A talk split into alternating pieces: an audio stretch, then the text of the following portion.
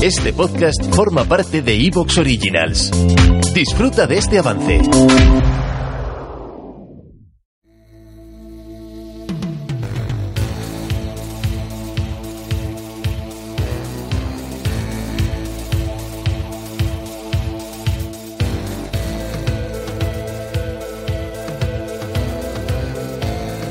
Noches de terror.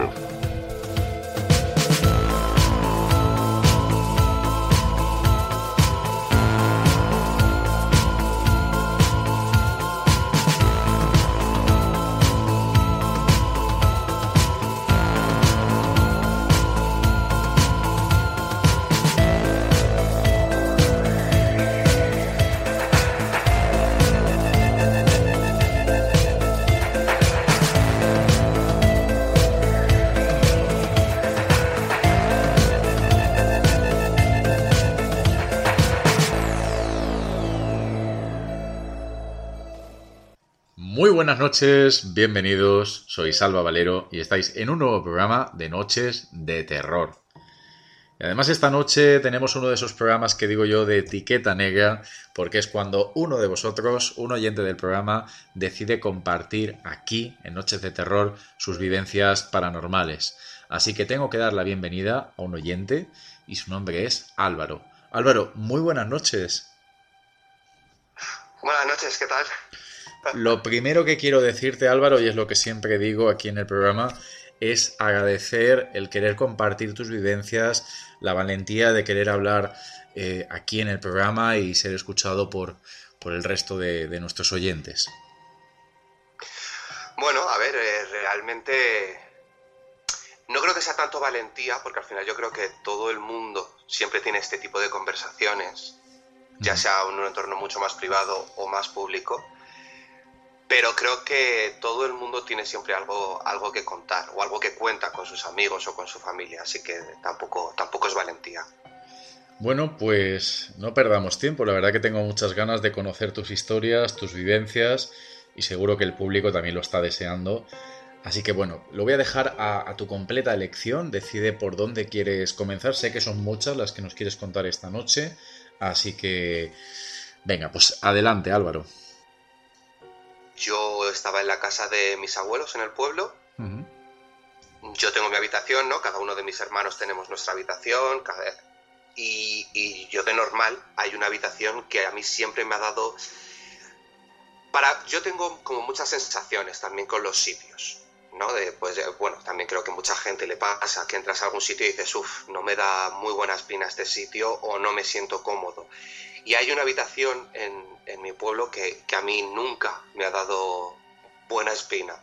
Es eh, típica habitación eh, empapelada con estos dibujos de rosetones, de flores, pero no flores al uso, sino de estas doradas así haciendo figuras que al final cuando eres pequeño pues acabas viendo caras en todos lados. Entonces esa habitación nunca me ha dado muy buena espina. Y, bueno, esto fue un, día que simplemente me fui, me fui a echar la siesta, estaba, estaba cansado y no sé por qué, en vez de irme a mi habitación, me fui a, a esta habitación a echarme, a echarme la siesta. Eh, estaba, estaba tumbado, eh, yo me desperté y en un armario que es muy antiguo y no, no cierra del todo, eh, yo miré por el rabillo del ojo, ¿no? Había algo ahí, había una sombra dentro del armario, no había una sombra, sino que era todo sombra, o sea, no entraba la luz. Y vi como una cara que se asomaba en, en el armario. Yo ahí me dio un miedo horrible y al, y al ir a moverme, vi que no podía moverme, no podía hacer ningún ruido, no, o sea, estaba totalmente inmóvil y de repente cuando la, la, puerta del armario empezó a abrirse, apareció justo a los pies de la cama una figura blanca, no diría tampoco traslúcida, pero tampoco era opaca, era, un, era entre medias, eh, que te diría dos metros de alto, más o menos. Y justamente en ese momento se puso entre, entre la cama en la que estaba yo y el armario Y cuando yo ya me di cuenta, pude ver la figura, pero no tenía ninguna facción, no tenía nada que, pudiese decir, bueno, pues es esto, es esto, otro. Se abalanzó sobre mí, se empezó, bueno, abalanzarse no, porque fue como más lento, ¿no? Empezó a ponerse encima mía y justo en ese momento desapareció, oí un, un golpe de, de, la puerta del armario y ahí ya pude moverme y en ese momento eh, salí escopetado. Eh, bajando escaleras abajo que casi me caigo. Y sí que es verdad que en ese momento no dije nada porque justo esa es la habitación de mi hermana y mi hermana le da muchísimo miedo a estas cosas. Eh, no puede ver ni un anuncio de película de, de miedo y no quise decir nada porque sabía que esa noche ya tenía que dormir ahí, entonces tampoco quería yo perturbar su sueño más de, de lo debido. En parte tampoco le quise dar mucha mayor importancia por saber que tenía que pasar eh, varias noches en esa casa. Y qué curioso, Álvaro, que justamente la vivencia la tuvieras en un sitio que ya de por sí te daba como escalofríos o no estabas a gusto, ¿no? Como que notabas ya algo donde, donde luego te pasó esto. Sí, porque además eso yo lo, lo, lo hablaba con mi madre, porque eh, se, lo, se, lo, conté todo, ¿no? Porque mi madre también cree en estas cosas y, y, y bueno, hay también una historia que voy a contar después eh, sobre ella. Mm. Y, y, ella misma, eh, la primera pregunta que me hizo es, ¿y qué hacías tú en esa habitación? Porque yo, antes de remodelar la casa y, bueno, la casa entera no, algunas habitaciones, yo dormía en esa habitación con, con mi hermano y yo nunca quería dormir en esa habitación de pequeño. O sea, jamás me ha gustado dormir en esa habitación y siempre intentaba por todos los medios dormir con mis hermanas o dormir con mis abuelos cuando estaban vivos o dormir con mis padres o dormir con, todas las luces encendidas posibles. Y, por ejemplo, la habitación en la que estoy, la mía de ahora, es típica habitación que no tiene una ventana que da al pasillo, no da, no da ningún a la calle ni da a nada. Y esa habitación no me da miedo, incluso eh, muchas veces me he despertado de noche y he visto figuras pasando, pero eran mis hermanos o mis cuñados que van al baño o van a la cocina o van a cualquier lado. Y nunca me ha dado tanto miedo el resto de la casa como, como esa habitación. Es misterioso, la verdad que es misterioso que haya una área en concreto que, que incluso tu madre pues te dijera eso, ¿no? En plan de, ¿tú qué hacías en esa, en esa zona, ¿no?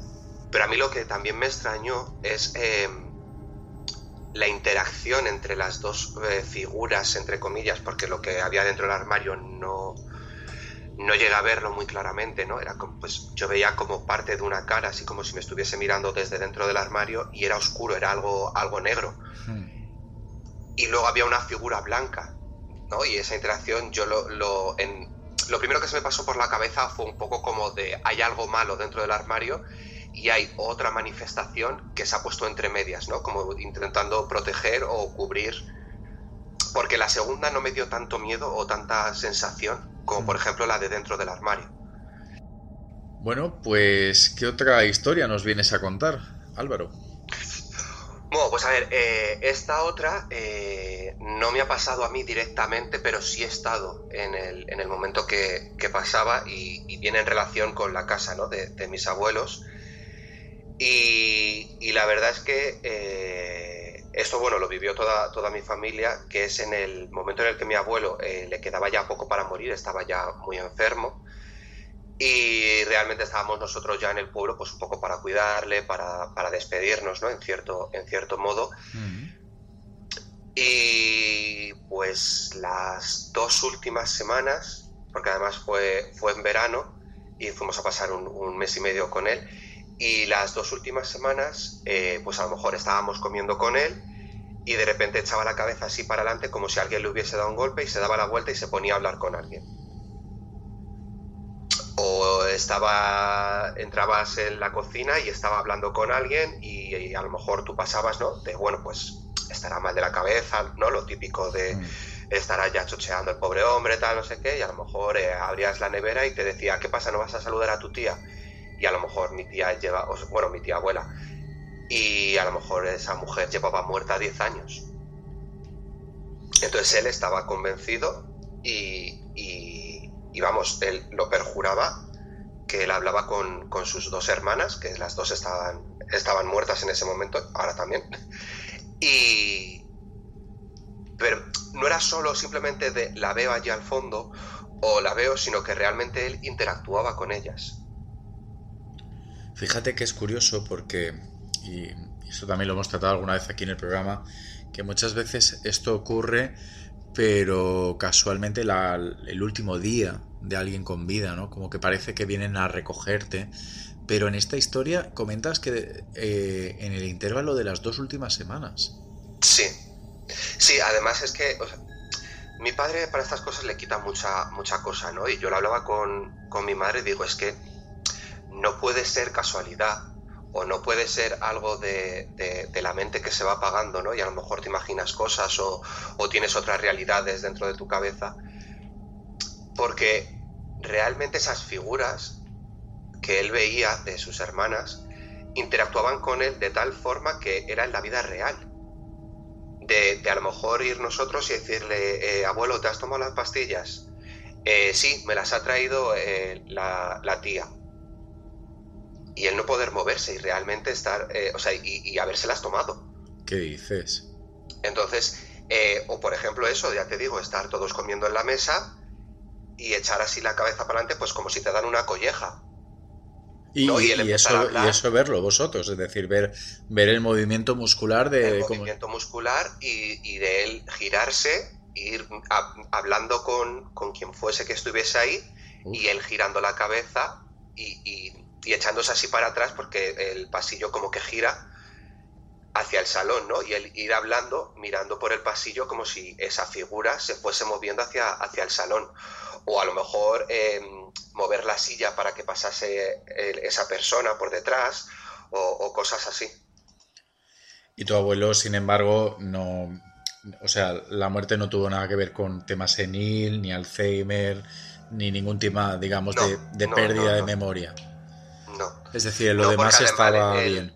Él, fue, fue cáncer, lo último que, hmm. que tuvo y, ya era porque era muy mayor y tenía, y tenía cáncer, pero no, no tenía nada de la cabeza, vamos, o sea, incluso la movilidad la tenía muy mal. ¿Te está gustando lo que escuchas? Este podcast forma parte de Evox Originals y puedes escucharlo completo y gratis desde la aplicación de Evox. Instálala desde tu store y suscríbete a él para no perderte ningún episodio.